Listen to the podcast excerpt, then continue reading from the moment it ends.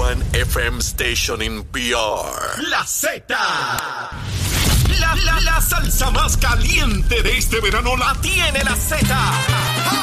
Salsa de la buena. Entendí. WZMTFM 93.7 San Juan. WZMTFM 93.3 Ponce. Y WIOBFM 97.5 Mayagüez. Saca tu sunblock porque te vas a quemar con esta salsa. La emisora de la salsa número uno de Puerto Rico. Tu, tu emisora nacional de la salsa. Y escúchanos en nuestra aplicación La Música.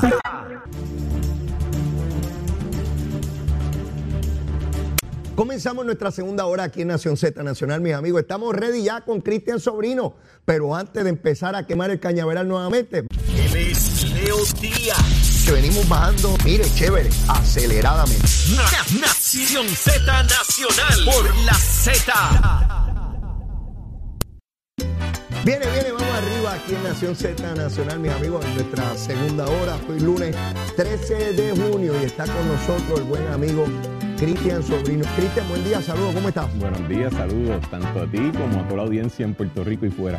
Mira, eh, eh, ayer estuve en el Día Nacional de la Salsa. ¿Cómo estuvo? Fui por un rato, pensé que iba a estar allí, qué sé yo, hora y media. Mi hermano, por poco no me voy de allí.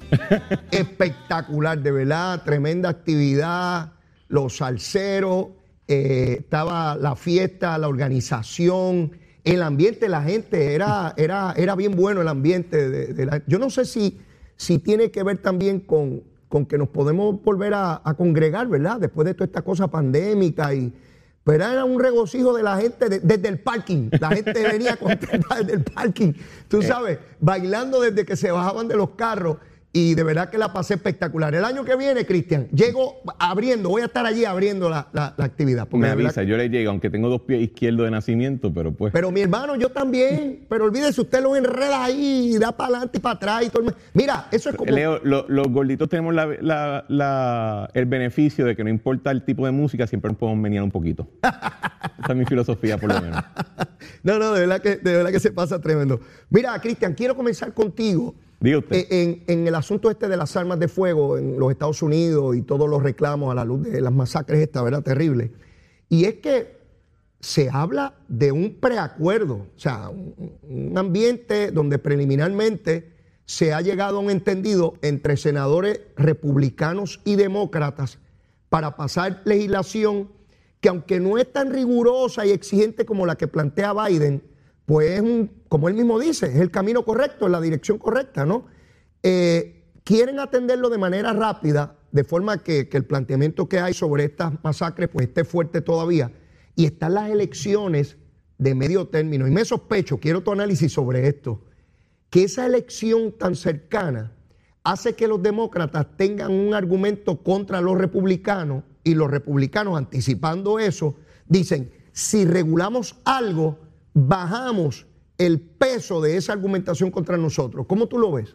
Yo no creo que sea necesariamente una respuesta a que hay un argumento de los demócratas versus los republicanos, porque la realidad electoral es que las personas que votan Ajá. sobre el asunto de la segunda enmienda y la posesión de armas, las personas que son, que son, eh, que determinan cuál va a ser su voto a base de ese asunto en particular, tienden a votar eh, en contra de los demócratas, porque favorecen una segunda enmienda irrestricta o con bien pocas limitaciones. Yo entiendo que el acuerdo en realidad responde más a uno de esos eventos que cada- quizás hoy en día ocurren menos y menos, y es que los legisladores, eh, lo- los representantes electos de sus pueblos, de vez en cuando determinan que, oye, debo empezar a hacerle caso a ese pueblo que me, que me eligió. Y eh, el evento que, los eventos que se han visto en los últimos días, tanto en Buffalo, Nueva York, como en Texas, yo creo que le ha causado a mucho padre y a mucha madre de familia una consternación eh, sobre la seguridad de sus hijos. Ya. Y aunque eh, pueden simpatizar con, de la misma manera que yo puedo simpatizar muchísimo con que el derecho a portar armas es un derecho constitucional y que tiene eh, mucho sentido protegerlo, Ajá. Eh, hay quizás la necesidad y el espacio de, eh, de establecer algún tipo de reglamentación razonable y, y- y limitada para procurar que las personas se sientan más seguras sobre la seguridad de sus hijos. Y pues también la, algunas de las contrapropuestas, pues con todo el respeto, suenan como payasadas. O sea, la idea de que vamos a convertir todas las escuelas en los Estados Unidos en un Fortress of Solitude, pues no creo que tiene cabida, ¿verdad? Sí, sí, sí. Eh, o que vamos a estar poniendo eh, guardianes armados con automática al frente de cada escuela también. los nenes en kinder con chaleco a prueba de bala. Sí, no, o sea, eh, y creo que los, legisladores que están haciendo ese anuncio, pues suenan que se decidieron sentarse a ver si pueden llegar a un acuerdo de sentido común. Y eso uno lo tiene que aplaudir. No sé cuáles son los detalles del acuerdo, no lo he evaluado, así que no puedo decir si el acuerdo es bueno. No, hay mucho. Están hablando de, pedir algún tipo de, su registro criminal, este, de personas que tengan algún tipo de padecimiento. Pero no hay mucho detalle, Cristian. Lo que sí me llama la atención es que se empezó a mover el asunto. Antes estaban polarizados, demócratas limitar y republicanos, no tocamos el tema. Y están buscando un punto medio. Eh, y me parece positivo. Eso es positivo y creo, a la misma vez, hay que tener también el sentido para reconocer que esas medidas, aunque pueden detener o pueden eh, desincentivar ciertos eventos, hay otros que quizás no los va a poder atender, ¿verdad? Y no podemos entonces, eh, lo, bueno no puede, lo perfecto no puede ser enemigo de lo bueno. Hay que también reconocer esas otras problemas. O sea, en Puerto Rico nosotros contamos con una reglamentación sobre la licencia de portar y de poseer armas altamente regulado comparado a, otro, a, los otros 50 estados, excepto algunas excepciones. Y aquí tenemos un asunto serio con armas. Así que, hay que hay que reconocer eso. Claro, y hay personas en Puerto Rico que teniendo un arma de fuego y habiendo pasado por todo el rigor que tú describes, eh, asesinan a personas. Y, y, hay y aquí también hay un problema de armas ilegales severos. Oh, así que eso, ese, asunto, eso son, cada uno es un asunto independiente. Así es, así es. Cristian, estoy viendo cómo eh, se empieza a desesperar el mundo entero ya con esta cosa del combustible y la inflación y el conflicto de Rusia-Ucrania, que ya no hay lugar en el mundo que no esté afectado. En California, el galón de gasolina se fue por encima de los 5 dólares este fin de semana. No hay manera de uno poder anticipar, los que saben, ¿verdad?, de esto, hasta dónde puede llegar el costo del combustible. Bueno, yo les puedo anticipar que va a ser bien alto. Sin duda, ya lo es. Ya no, lo no, es. va a ser más alto, bastante más alto. ¿Qué alternativa tiene el presidente que se propone hacer una visita a Arabia Saudita, eh, seguir aumentando eh, la extracción de petróleo de las reservas de los Estados Unidos? Eh, a, dónde va esto? Allá vemos a China amenazando con toda la situación de Taiwán y por primera vez veo a Estados Unidos beligerante con relación a ese tema. Antes se trataba esto un poco más diplomático, pero ahora veo un lenguaje un poco incendiario. Eh, ¿Por dónde tú crees que, va esta cosa? El, presidente podría dejar a un lado la política energética sin sentido que su administración y su Partido Nacional han estado eh, abogando por los pasados años y que han implantado también. O sea, en Estados Unidos hoy en día impera una política energética que dice aquí nos quedamos limpiecitos y que se ensucie todo el resto del mundo. Para explícale eso a nuestra bueno, gente. Bueno, eh, significa que, se, ha, se ha establecido limitación regulatoria y burocrática a la extracción de más petróleo dentro de Estados Unidos, de mayor gas natural dentro de Estados Unidos. No se está eh, eh, permitiendo el uso de, de barca internacional para el movimiento de, de gas natural y de petróleo. No se está utilizando eh, una política agresiva de todas las anteriores para favorecer energía nuclear, energía renovable y todas las otras fuentes diferentes. Y lo que está ocurriendo es que ya de por sí que hay, una, hay un problema con, el, corte del suministro de Rusia al mercado internacional o a partes del mercado internacional, sino que los Estados Unidos, que probablemente tienen la, la capacidad de producción más agresiva en la faz de la Tierra, está diciendo no ejercerla todo para servir una agenda eh, más, simbólica que práctica sobre la, protección ambiental, que nadie está, eh, y para estar claro, nadie está a favor del humo, nadie está a favor de contaminar, el que diga que otra persona está a favor eh, de eso está haciendo mala fe. Lo que sí es que hay que reconocer que la energía no, no responde a nuestras aspiraciones individuales, responde a las leyes de la física. Y entonces, cuando tú tienes, una, cuando tienes un, recorte en el suministro de esa fuente energética a nivel internacional y tú internamente, si tienes la posibilidad y la capacidad de producir y no lo haces, pues estás pegándote un tiro en el pie. Cuando, cuando tú, y, puedo entenderlo, ¿verdad?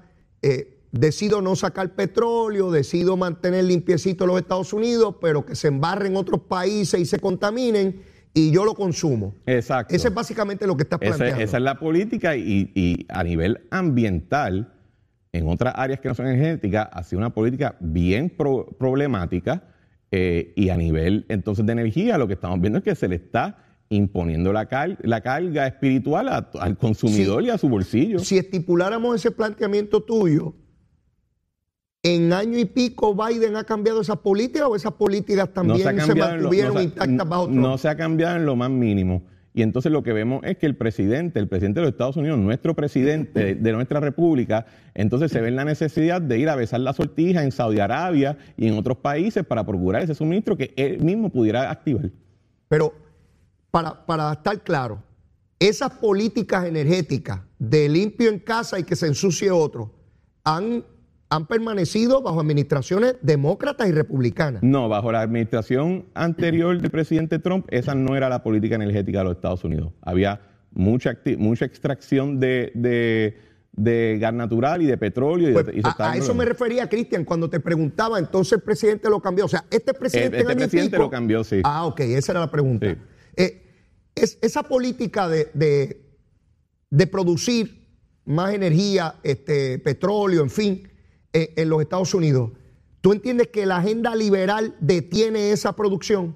Yo creo que la agenda liberal, no es una cuestión de la agenda liberal, yo creo que hay personas que han llegado a la conclusión de que debe ocurrir una reestructuración total de nuestro sistema energético para que solamente favorezca ciertas fuentes energéticas y que la única manera que se van a causar los incentivos para el movimiento hacia esas fuentes eh, eh, energéticas es con una estrategia que se conoce como Starve the Beast. Simplemente recorta el suministro, sea de fondos, sea de recursos, y eso va a obligar al mercado a moverse en esa dirección. Y el problema, de, el, problema con esa estrategia es que cuando vienen momentos imprevistos internacionales o nacionales, como lo que se está viendo en Rusia, con Ucrania, etcétera, pues de momento no es solamente Starve the Beast, es Starve a todo el mundo alrededor, ¿verdad? Y eso es lo que se está viendo en California y en muchos otros estados donde el suministro de energía está sufriendo muchísimo. En, el caso de Puerto Rico, Cristian, eh, no solamente, ¿verdad?, eh, eh, este aumento vertiginoso en los productos, en todo, bienes y servicios, ahora se añade este asunto de la falta de, de mano de obra. Hoy se da cuenta en la prensa de que de que cada vez hay menos electricistas en Puerto Rico. Aquí hay que reconstruir medio mundo. Ahora resulta que tenemos el dinero, pero no tenemos las personas para construirlo. Hace unas semanas atrás estábamos discutiendo la posibilidad de mano de obra eh, dominicana y mexicana a, Puerto Rico, porque sencillamente no, no, no hay las personas. Entonces, yo me pregunto, ¿cómo vamos a lidiar con esto? ¿Cómo, nosotros podemos atraer esa mano de obra que está en los estados? Eh, plantea el artículo de prensa que puede, de, 12 o 14 dólares aquí, eh, puede ganar hasta 30 dólares en cualquiera de los estados, promedio. No, te estoy hablando del promedio, no del que más gana. Entonces, ¿cómo podemos competir contra eso, Cristian? Bueno, los, eh, las profesiones diestras en los Estados Unidos y en Puerto Rico ganan muy bien por su naturaleza, ¿verdad? Requiere cierta educación y cierta preparación que no está disponible en general y por eso pues cobran muy bien. Eh, en Puerto Rico hay dos opciones. O uno va a tratar de reclutar compañía externa y le vas a tener que entonces eh, garantizar un margen de ingreso y de ganancias muy significativo para que estén dispuestos a dejar atrás el mercado amplio que tienen en uno de los estados para que se muden a Puerto Rico. O ah, tendrá que ocurrir algún nivel de movilización social. Recordemos también que Puerto Rico es un lugar con una tasa de participación laboral bien baja. O sea, la, población laboral de Puerto Rico es grande, pero, pero tiene una participación baja. Y eh, es un poquito antipático lo que estoy diciendo porque como que tiene este olorcito a la libreta del jornalero que vivieron nuestros antepasados en la época española. Pero yo creo que estamos llegando ya a un nivel donde eh, mediante diferentes programas sociales podemos ir identificando personas que tienen tanto la voluntad como la capacidad de ser preparados y adiestrados y está llegando la hora donde se van a necesitar. De nada vale tener 100 mil millones de dólares en fondos de recuperación si no podemos hacer nada con ellos. Claro. A nadie le gusta verlo en el banco y no moviéndose. Y esto es algo que, que, que, para ser honesto, cuando pasó Huracán María e Irma y nos empiezan a asignar el dinero para reconstrucción, etcétera, había muchas personas, tanto en FEMA como en vivienda eh, federal, eh, algunos de los mismos contratistas que estaban viniendo a Puerto Rico decían, ustedes tienen gente buena, pero no les van a dar. Necesitan empezar a preparar ya. Desde ese momento Desde ya se ese advertía. momento. Y, y yo, eh, incluso cuando yo lo escuchaba, decía, de verdad, yo, yo era un poquito escéptico, decía, ¿de verdad creen que no hay suficiente gente? Y decían, no tienen suficiente gente. Ya. Y, y eso es algo que, que es cierto. Y no creo que es que ha sido que simplemente todo el mundo se ha dormido en las pajas. Es que es bien difícil porque preparar a ese tipo de profesional no es simple. Tú puedes sentar a 100 personas y darle probablemente una clase de inglés, español, hasta de matemáticas. Tener que sentar a un individuo en una mesa de trabajo, enseñarle todo el proceso, enseñarle la- la- las técnicas científicas que están dentro de, de- de- de ese, de esa, perdóname, de esa profesión diestra, no es fácil, ¿verdad? Y es bien difícil hacerlo avanzar, así hay que darle años de preparación. Yo, Pero- mientras estamos en este diálogo, recordé, Cristian, cuando, cuando yo era un chamaquito, bien pequeño, eh, vivimos en, el campo, eh, en Guaynabo, en Sonadora, por allá, y yo recuerdo que el gobierno hacía grandes esfuerzos por eh, llevar orientaciones a las comunidades, y entre ellos, pues, alfabetización, ¿verdad? ¿No habrá llegado el momento de iniciar un proceso bien, bien fuerte, bien riguroso, de ir a las comunidades en todo Puerto Rico a identificar esa persona que no tiene trabajo y que probablemente no está interesado en tenerlo, pero quizás lo podemos motivar a, a- a- adentrarse en una, a un, a un empleo de estos diestros. Sí, Este, y, pero, pero un esfuerzo no es que abrí a que venga la gente a San Juan a ver quién quiere. No, no, no, no. Es yo llegar al barrio Piletas del Are, allí, e identificar quiénes están sin trabajo y moverlos a un sitio, y como si fuera un proceso de alfabetización. uno puede hablar, eh, eh, si- mira, Leo, si la contestación es si el gobierno tiene un interés claro en hacerlo, pero también la Universidad de Puerto Rico, por ejemplo, tiene un interés en hacerlo. Eh, hay muchas entidades sin fines de lucro Ajá. que reciben hasta incluso fondos federales de reconstrucción para promover XYZ y que deberían quizás empezar a redirigir sus programas en esa dirección. Eh, hacemos mucho foro, mucho, mucha convención, mucha discusión, Puerto Rico mañana y toda la cuestión, pero cuando viene a, la hora de acercarse a las comunidades y a las personas de, de- de servicio directo, como que a veces vemos que se caen, se caen en Si el yo, clutch. vivo, si yo vivo en Peñuela, y pongo ejemplo Peñuela, eh, ese litoral donde los terremotos fueron durísimos todavía, y yo tengo unas personas allí que tienen 22 años, 25, 30, que no trabajan, que no les interesa trabajar, que no están buscando trabajo, que viven de chiripial o cualquier cosa. Jamás el- no ven al gobierno porque no lo conoce. El gobierno es una cosa etérea, una cosa lejana, una cosa distante. Eso no tiene que ver conmigo. Yo vivo aquí en el campo, yo eh, así vivió mi papá, mi abuelo, qué sé yo. ¿Cómo el Estado montar algo? Pero tiene que ser algo bien Bueno, planificado de y llegar de- allí. Leo, de vez en cuando hay que darle un cocotazo a alguien en la cabeza y decirle, papá, te ves saludable, es tiempo de trabajar. O sea, eso también es, eh, eh, cuando tenemos Mira, un- estoy seguro que tiene que haber gente que digo, mira, ahí viene Cristian a, a agredir a la gente. Probablemente. Y, y lo digo de la siguiente manera, no, no estoy siendo... Sí es figurado, hombre, no te- sí. Bueno, figurado y no, porque tam- eh, es, realidad. O sea, tenemos una necesidad como, como, como, como isla. Hay una población que necesita trabajo. Tenemos dos problemas que son buenos resolver. ¿Por qué no los resolvemos con algún tipo de llamado a la acción? Eh, en algunos casos voluntario, en otros casos no. en algunos casos no. Si una persona tiene la capacidad, el tiempo y la necesidad de buscar un trabajo y tenemos nosotros al otro lado de la ecuación del mercado la necesidad de recibir ese servicio, pues hay también algún tipo de mecanismo que tú puedes utilizar para convocar a esa persona a ejercer la función. O sea, es lo mismo que pasa cuando hay una invasión en un país. De momento se dice, bueno muchachos, llegó el enemigo, tenemos que vestirnos.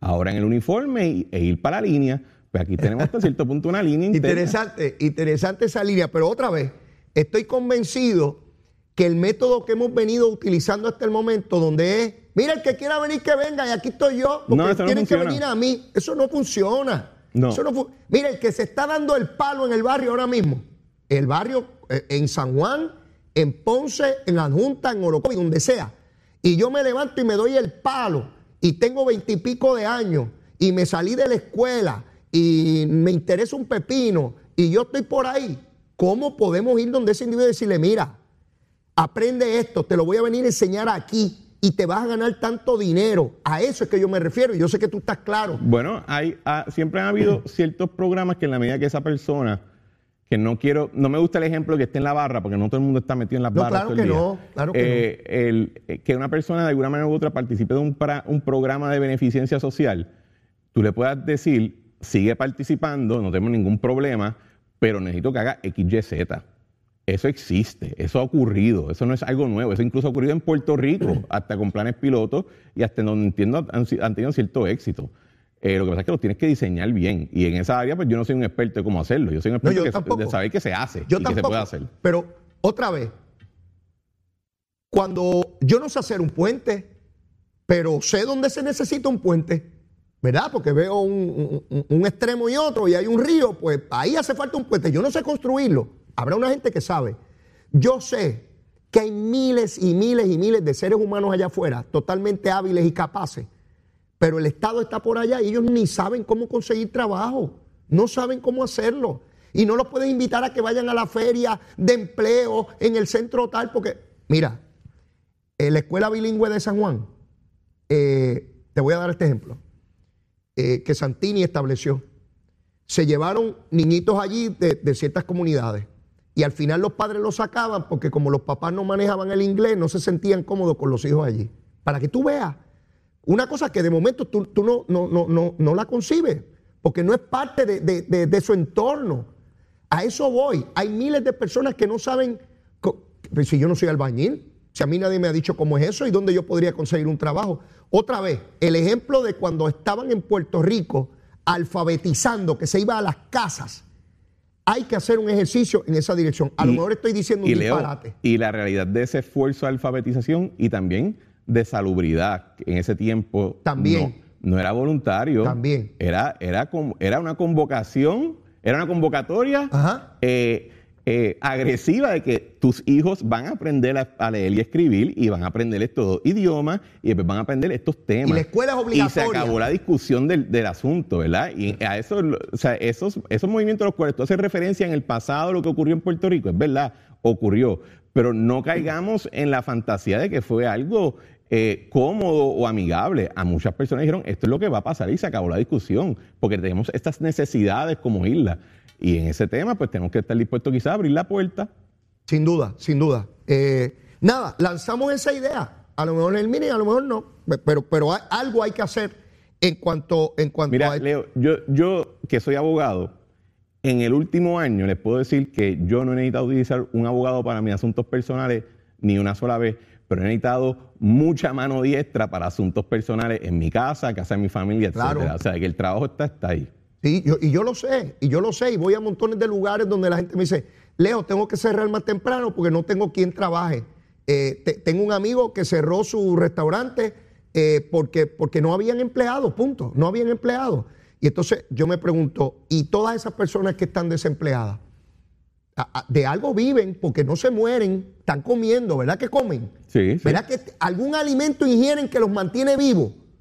¿Cómo los Yo, mantiene? yo, yo, utilizo- yo si, si fuera mi, mi responsabilidad, yo, tan- yo trataría de establecer algún tipo de relación con organizaciones de base de fe y con iglesias que tienen convocatorias llenas todos los domingos, todos los sábados, eh, y yo trataría de utilizar ese mecanismo. Pero yo sé que a algunas personas en el gobierno no les encanta esa idea, así que por eso no, lo- no quizás no lo ejercen. Bueno, yo creo que se debe utilizar ¿verdad? todos los mecanismos que estén, que estén disponibles, pero sin duda el gobierno debe ser, eh, eh, debe ser prioridad eh, llevar eh, ese empleo o esa, esa preparación de ese ser humano allí do- donde vive. Igual que cuando vamos a rescatar personas, las vamos a rescatar donde están, No les decimos el que necesita ayuda, ven acá para entonces yo ayudarte. Vamos y lo rescatamos donde están. Así lo veo, En- lo, lo veo yo. En, en la iglesia y en la escuela nos enseñan que Jesús era carpintero.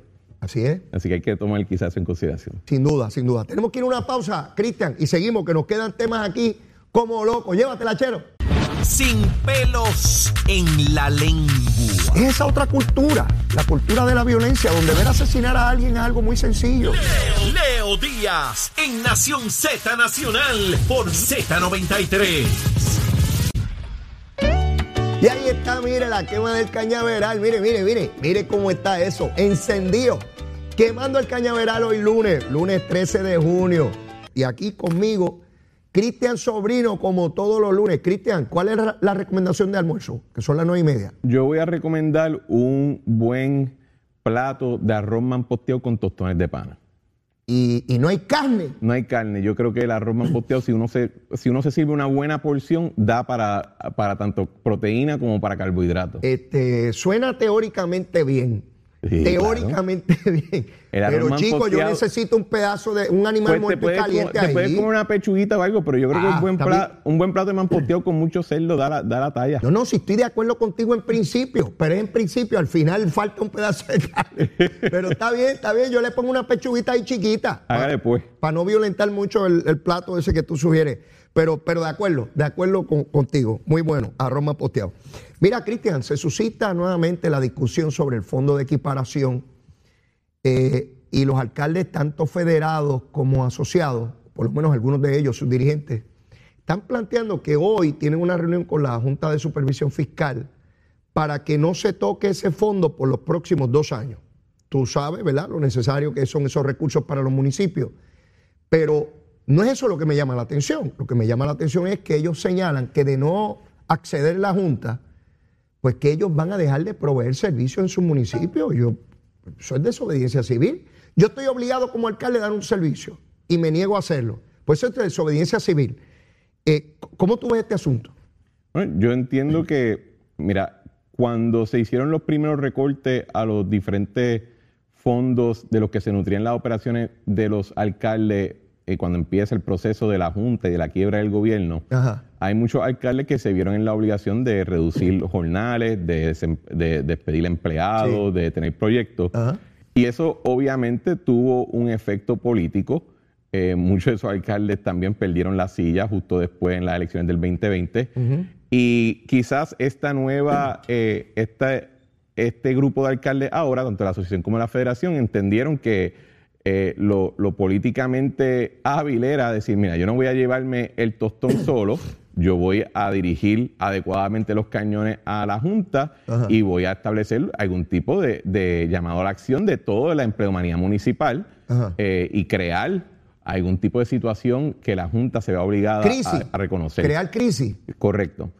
Eh, a la misma vez, pues, la ciudadanía no le encanta nunca la idea de, de- de que se les pare de dar servicio. Yo creo que cuando hemos visto en el gobierno central que se hacen ese tipo de esfuerzos, eh, típicamente las uniones o las asociaciones que, que- que promueven la reducción de trabajo o el, o el paro, eh, no salen bien después del proceso de, de- de la jornada.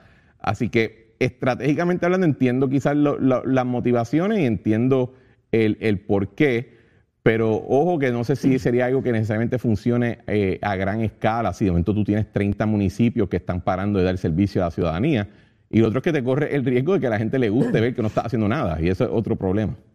Yo eh, no me gusta la idea. No me gusta la idea de que se detenga los servicios al, al pueblo. Eh, creo que no solamente es justo, es necesario lo que ellos hacen de reclamarle a la Junta esos dineros, son indispensables para la inmensa mayoría de los municipios en Puerto Rico. Ese dinero es fundamental para poder operar dentro de lo poco que ya operan, porque todos sabemos la falta de, de recursos de los municipios en Puerto Rico. Pero eso de no dar los servicios, mi hermano, Sí, eso no tiende a caer muy bien. Eso y, yo no- y en el gobierno central, cuando se han hecho este tipo de esfuerzos, la- las asociaciones o las uniones o los grupos que los promueven no salen bien en la que, visión política. fíjate que sería distinto si yo proveo los servicios hasta donde los recursos me dieron. Ahí es distinto. Y entonces yo poder decir al pueblo, ven, como no me aprobaron los fondos, di servicios hasta aquí. ¿Por qué no puedo dar más? porque no tengo los recursos, punto, porque la Junta me los quitó, porque eliminaron el fondo. Eso es distinto a yo tener los recursos y decir, pero como la Junta no excede a lo que yo quiero, aún teniendo los chavos, digo que no voy a dar los servicios. Son dos cosas totalmente distintas. ¿ah? Y, oye, y al final del día, eh, nadie estuvo obligado, o sea, el, el, hecho de que Puerto Rico está en un asunto fiscal y económico estrecho no es noticia ya. O sea, nadie, nadie puede decir que corrió para un puesto electivo no conociendo que esto era una posibilidad. Que, que llegó esta sorpresa. Exacto, o sea, eso, eso no, ya no es, no es viable. De hecho, todo el que corrió tuvo que argumentar que iba a ser lo mejor. Que, que, lo iba a hacer mejor y cómo lo iba a hacer, porque todo el mundo sí. sabe que estaba en quiebra. Y pues por eso es que digo que políticamente entiendo la, los incentivos y el por qué quizás llevan esa acción, pero no sé si necesariamente les va a ayudar. Yo sí entiendo que, que la Junta es muy sensible mm. a alegaciones de que no, no se están proveyendo servicios esenciales por culpa de ellos. Ellos son muy sensibles a eso. Eh, eso tiende, esas noticias tienden a llegar a, a Washington, a su jefe, sea a, su jefe. o a jefes de agencia federal, Mm. y tienden a causar una llamada de que, oye, ¿qué está pasando aquí? Eh, así que quizás tiene un efecto, pero si se prolonga mucho Ah. el paro, ahí es que yo veo que quizás no va a tener Pues el efecto entonces, deseado. tú que estuviste en esa junta y conoces el área sensible, dices tú, Sí, hay de la sensibilidad. junta, ¿verdad? Todos tenemos un área sensible. Vamos. Eh, entonces puedo entender lo que hacen los alcaldes, porque entonces esto es un aguaje. Esto es para que se produzca Pero en es que yo no sé, yo no, eh, déjame estar claro, yo no sé si es un aguaje, yo no, No, sé no, si esa es la estoy- yo, intención. yo, yo, yo, esa es mi opinión.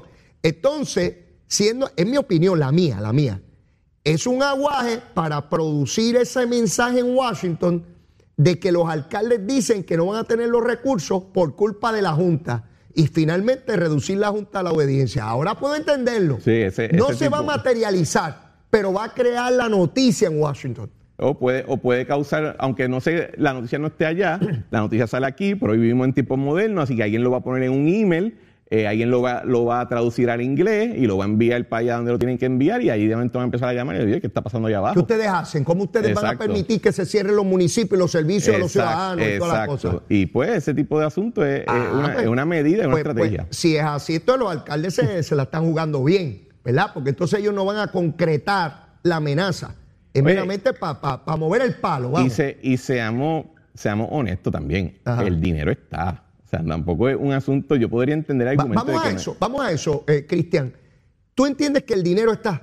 Sí, el dinero está. ¿Y por qué la Junta asume esta actitud? Porque la Junta tiene una política de, de que no favorece lo que ellos les dicen subsidio interno. Por ejemplo, Ajá. ellos no favorecen que el Fondo del Seguro del Estado le pase dinero a los municipios para el, para el Ah. Fondo de Equiparación. Ellos no favorecen que la Autoridad de Energía Eléctrica le, le subsidie la luz a la Autoridad de Acueducto y Alcantarillado. Esos subsidios internos se entienden que fueron parte de la causa de la quiebra del gobierno de Puerto Rico y por eso pues no se favorece que se lleven a cabo. Ellos, ellos ven el fondo de equiparación como un tipo de subsidio interno. Eh, y esa eh, es eh, la decisión en contra del fondo de equiparación responde más a esa filosofía que a una falta estrictamente del dinero, porque el dinero está. ok, entonces siendo así, ¿qué se logra? Digo, obviamente son dos años, ¿no? Y los alcaldes piensan, pues en dos años ya llegó a la elección. Qué interesante, porque ellos están pidiendo que no se eliminen dos años. En dos años estamos en las elecciones, están mirando el proceso electoral y después que darle la patada a la lata. Porque fíjate que no están diciendo que sea de manera permanente, que De hecho, yo creo que el argumento más fuerte sería decir que sea permanente. Ese sería, yo creo, el, argu- y yo, argumento y yo lo fuerte. entendería igual. Sin embargo, yo lo que están planteando, dos añitos, dame dos. Sí, eh, ese es un, es un ejemplo clásico de los males de negociar en tu propia contra. Negocia a favor de que se mantenga para siempre y que sea la Junta la que te ofrezca después dos años. Esa sería, yo ah, creo que la buena. táctica Tú adecuada. siempre pides más en la negociación porque siempre te van a dar un poco menos. Claro, más que, eh, o sea, que, eh, la visión... eh, Buena, la- buena esa, buena esa. La, la idea de que aquí de momento va a ocurrir algún tipo de renacer donde eh, municipios que simple y sencillamente no recaudan suficiente ingreso para poder suplir todos los servicios que se suplen, de que hay- va, se, se hace un cambio mágico que va a alterar esa situación que hemos conocido por décadas, si no más de un siglo, pues es medio ridículo. ¿Tú sabes por qué ocurre eso, Cristian? Te ¿Por lo qué? voy a decir. Yo llevo muchos años en esta cosa. Históricamente los alcaldes han visto, no te estoy diciendo necesariamente esto, estoy hablando de una mentalidad alcaldicia, de que de alguna manera siempre el gobierno central nos va a resolver. Tienen que resolvernos a nosotros los alcaldes. Estuvo el Banco Gubernamental de Fomento procurando financiamientos allá hasta que no pudo más, ¿verdad? Y se acabó. Y yo recuerdo que una vez terminó el banco, todavía había alcaldes que decían, no te preocupes, que eso es así, pero van a aparecer los chavos. Era una cosa como si fuera magia, de que los chavos van a aparecer. Y todavía subsiste ese tipo de mentalidad de que los chavos tienen que aparecer por una cosa misteriosa. Y esa mentalidad no se termina. Y en eso yo estoy de acuerdo con la Junta, en la medida en que usted lo acostumbre a que como quiera les van a resolver. Ellos piden dos años porque en dos años vuelven y amenazan a ver si dan dos años más. Sí, pero, pero yo no estaría de acuerdo con esa visión porque entonces uno está dejando que el juicio emocional de uno sea el que dicte una política pública y si es correcta o no.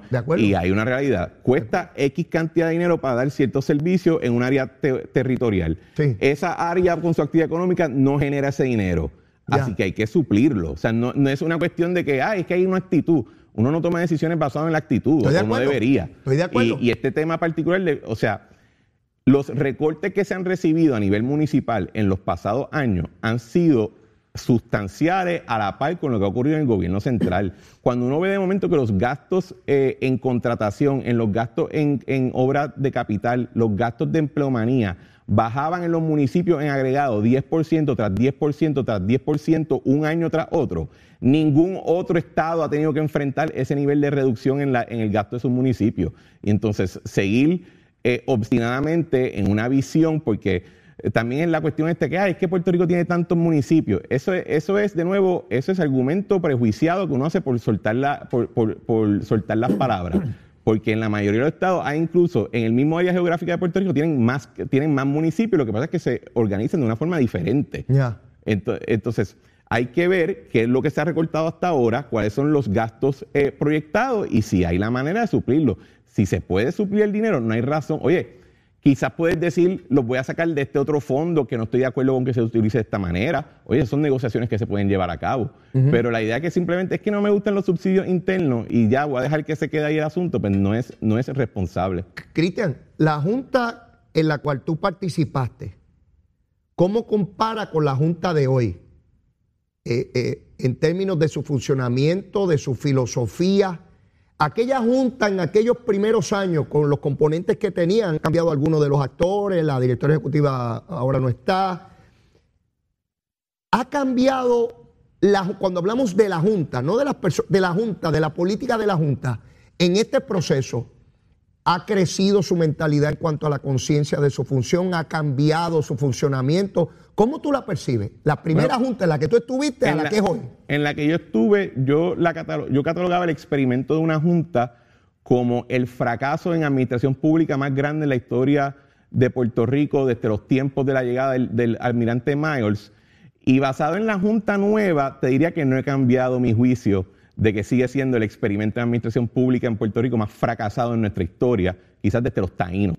Eh, la visión es la misma, es una presunción de que eh, una junta más tecnocrática va a poder tomar las decisiones difíciles, lo que sea que eso signifique, y que de alguna manera u otra va a poder imponer disciplina.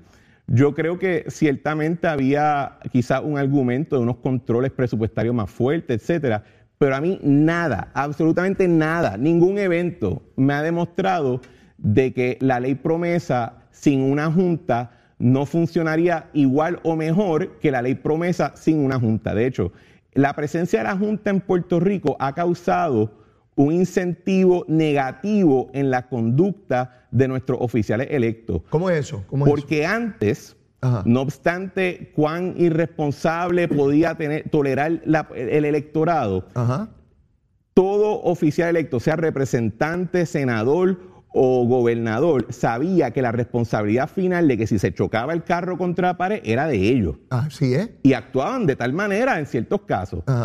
Eh, desde que llegó la Junta, ¿qué ocurre? La responsabilidad para tomar la decisión correcta fue trasplantada totalmente a la Junta. Entonces, el oficial electo tiene todos los incentivos del mundo de discursivamente ser populista, de prometer las cosas dulces, de, no tener que asumir su responsabilidad. Y hermano en la Junta. Y lo hermano en la Junta. Y ese, ese, ese mecanismo existe. Yo lo he visto, yo lo vi sucesivamente ir creciendo y hoy en día está en su apogeo. O sea que, que yo creo que la Junta... Todo el mundo ofrece y ofrece, pero es que la Junta no quiere porque es son que bien la Junta malos. es mala, etcétera, etcétera. Los americanos son bien malos. Correcto. Y entonces la entiendo que la filosofía que adoptó la Junta o las prácticas internas que adoptó la Junta no solamente, no solamente causaron ese incentivo, sino que lo empeoraron aún, empeoraron aún más. Así que en mi opinión, la Junta no... Oye, y no estoy hablando a nivel personal de ninguno de los individuos. Sí, no, entiendo. Muchos de ellos son súper buena Sí, gente. sí, Incluso en mi programa La Trinchera hay una entrevista con uno de ellos. Y nos Ok. estuvimos hablando una hora y media. Pero, no, pero cuando uno ve la institución, ese es mi juicio y nadie me ha convencido lo contrario. ok. El representante, el congresista Richie Torres por New York, eh, tiene eh, legislación radicada para que se disminuya el tiempo de la Junta en Puerto Rico. ¿Tú le ves alguna posibilidad a ese proyecto? Pues hay personas que detrás de, de- tras bastidores me han dicho que, que sí hay cierto, cierto incentivo, cierto apetito para ese tipo de medida para que pase. Honestamente, yo lo veo difícil. Ok. Eh, yo creo que eh, se han causado ciertos prejuicios eh, a nivel de Washington que el incentivo de los que toman las decisiones allá es yo no voy a tocar ese tubo ni yo no voy a tocar ese tema ni con un tubo de nueve pies. Ok. Eh, miren, miren, tardó cuatro años aprobar una enmienda a la ley promesa que requería que los contratistas de la Junta y del gobierno tengan que eh, presentarle al Tribunal Federal sus conflictos de intereses. Cuatro años para eso, que uno pensaría que se cae de la mata. Así es. Eh, así que no sé si, si está el apetito ahora mismo para pasar tanto la Cámara como el Senado y entonces la firma el presidente. Eh, estamos también ah, en el programa, discutí al comienzo, esta denuncia que hace la directora de ASG, eh, Carla Mercado, señalando que hace un año Rodríguez Aguiló o alguien de la oficina de Rodríguez Aguiló llamó y que para favorecer una compañía de brea, prim- primero dijo que era un, un ayudante, después dijo que era el representante, después se revocó ella misma y dijo que era un ayudante y dijo el nombre, después dijo que había mandado un email quejándose a Fortaleza, pero después dijo que no era con un email, que fue que habló con alguien. Y todo esto porque Rodríguez Aguiló ha estado insistentemente favoreciendo una medida del gobernador, una orden ejecutiva para sacar facultades de, de esta entidad y que se pueda acelerar eh, la compra de, de equipos y cosas de- de- del gobierno. Y también él ha sido crítico del ataponamiento de, casos allí en ASG. Y ella va a una entrevista igual que Raúl Maldonado, a quien tú conoces muy bien, Raúl Maldonado, ¿te acuerdas? Sí, me acuerdo Que fue una entrevista a decir que había una mafia institucional. De, eh, eh, era en el 2019, pasó el, el 20, el 21, el 22 y no han arrestado a nadie de la mafia institucional porque él estaba allí eh, dándole contrato a gente para que le dieran contrato al hijo y cuando se asustó fue para allá. Entonces yo veo a esta señora que llega a una entrevista y hace una imputación como esa y dice, y hay otros legisladores, no dice nombre, y yo no he visto cosa más irresponsable que esa. Eh, Rodríguez Aguiló ha pedido una investigación al presidente de la Cámara, de él y de todos sus empleados. Se le ha pedido al Departamento de Justicia. Este, bueno, ha pedido que lo investigue hasta, hasta la ONU, hasta el Tribunal de la Haya, eh, que, que- que lo entreviste, que investigue lo que haya que investigar. Este tipo de cosas, mira, y yo sé que tú no toleras la corrupción igual que no la tolero yo, pero tampoco tolero que se le fabriquen casos a gente y con agendas políticas. Tú estuviste ya bastante tiempo en el gobierno a distintos niveles y en las más altas posiciones. ¿Qué te parece este planteamiento? Pues, mira, en el caso, en el, en el, en el para atrás y para adelante que uno ve en, en estos últimos días con lo de ASG y, y el representante Rodríguez, yo, yo no sé los hechos y yo no he preguntado los hechos y no me interesa saber los hechos hasta que por fin alguien haga una investigación e indique lo que Pero también yo siempre he sido el tipo de persona que digo, mira, a mí no me van a coger en nada turbio. Pero tampoco soy de la visión de que cualquier eh, llamada o toque es de por sí un acto de, de influencia o de corrupción, lo que sea. O sea, el- el- la idea de que en el Ejecutivo no se recibe una llamada del Legislativo y el Legislativo no se recibe una llamada del Ejecutivo, pues eso es ridículo. Uno tiene que tener cierta tolerancia y ser profesional. Cuando uno siente que alguien quizá está tocando la línea, uno dice, mira, eh, no puedo seguir esta conversación porque si no vamos a tener que descalificar. Eso, es- ese ¿Y punto ya? que tú traes es demasiado importante, Cristian. Porque aquí hay gente que cree que un funcionario electo, no estoy diciendo que sea el caso de Rodríguez Aguiló, porque ella misma dice que no fue Rodríguez Aguiló, pero el representante o senador que sea representa al pueblo. Y si está ocurriendo algo en una agencia, yo como legislador, yo no puedo llamar al jefe de agencia y preguntarle, oye, ¿ha ocurrido esto? ¿Hay algún problema? Y saber para yo poderle contestar a un constituyente, eso es ilegal. Lo que es ilegal es tratar de, de que me den dinero, de yo dar dinero, de obviar los requisitos de ley para adjudicaciones. Eso es ilegal. Eso, eh, y, y en esa medida, ahora, el otro lado, ¿verdad? eh, sí reconozco que a veces en las ramas electas de nuestro gobierno eh, existe una cultura que tengo que atreverme a meterme en lo que sea. Y yo creo que porque ciertamente los legisladores deberían ir poco a poco aprendiendo de que en temas de, contratación y de, y de, y de eh, empleomanía no se metan. No creo que, yo entiendo que hay quizás necesidad a veces de decir, oye, me están diciendo que hay un problema con algo, mis constituyentes que tú crees de lo que está ocurriendo. Pero ahí ya tratar de intervenir en el proceso de toma de decisiones ejecutivas, pues ahí es que está la línea. Claro. El otro asunto que yo veo es, eh, yo entiendo que la administradora de servicios generales ha sido correctamente celosa en proteger los principios de la reforma de, suplido y de contratación del gobierno. Ese es su deber. Ese, es su deber, y está en la ley. Seguro. Eh, a la misma vez, en la ley también se incluyeron unas excepciones a esa ley, entiéndase la autoridad de acueducto, de energía eléctrica, eh, alianzas público-privadas, la AFI. Y la razón de esas excepciones era en particular porque como esas agencias iban a manejar muchos fondos federales directamente con FEMA o con CDBG, etcétera, pues había que seguir el proceso en paralelo de la reconstrucción de, desastres. Sí que había un, hay un lenguaje dentro de esa ley que no requiere ser tan estricto. Hay otras ocasiones donde quizás a la misma ASG le conviene tener una mente abierta y decir, mira, yo no tengo la capacidad de atender tanto tantos temas ahora mismo, déjame delegar en esta agencia y trabajar ese proceso con ellos. Eso también es posible. Y creo que la discusión que he visto hasta ahora está muy hermética, en el sentido de que eh, se está diciendo, esta es mi postura, esto es lo que hay, entonces tú ves que, se, crea una controversia política y no veo que se vaya a atender el asunto más eh, técnico o administrativo de cómo manejamos una, reforma de compra y de suplidos que, que funcione. De acuerdo, de acuerdo. Cristian, no tenemos tiempo para más. Así que el próximo lunes, pues te esperamos por acá para seguir dialogando y quemando como siempre el cañaveral. Estás, estás con el habla música y Z93 en Nación Z. Bueno, mis amigos, ya culminando Nación Z Nacional por el día de hoy, lunes. Eh, los legisladores, un grupo de ellos, estuvieron en la parada puertorriqueña en New York ayer, ya están de regreso, así que veremos ¿Qué medidas se atienden durante la sesión esta semana? Ya quedan pocos días. El 30 de este mes culmina la sesión ordinaria, así que habrá que ver qué proyectos están todavía pendientes de consideración, particularmente aquellos que tienen que ver con corrupción y que están detenidos por tantos meses en la legislatura sin ser aprobados como debieron haber sido hace mucho tiempo atrás. Pero estaremos pendientes y lo discutiremos con aquellos compañeros legisladores que nos acompañan semanalmente. Mire, yo no tengo tiempo para más como siempre, la súplica está siempre baja. Si usted todavía no me quiere, mire, quiérame. Soy bueno, muchachito bueno. Mira mi cochito de tití. Y si ya me quiere, sígame queriendo más, por supuesto. Apenas comienza la semana y la quema del cañaveral. Los quiero. Besito en el cutis para todos. Será hasta mañana. Ya te la chero. Pero te prometo una